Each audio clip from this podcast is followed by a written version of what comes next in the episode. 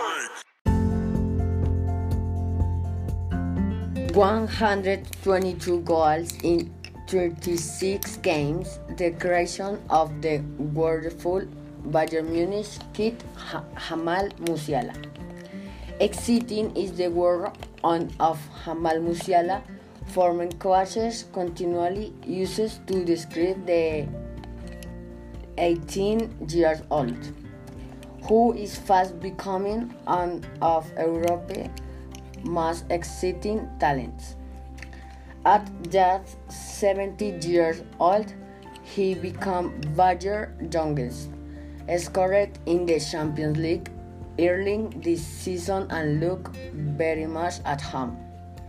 Playing alongside world-class talent like Robert Lewandowski and Thomas Müller.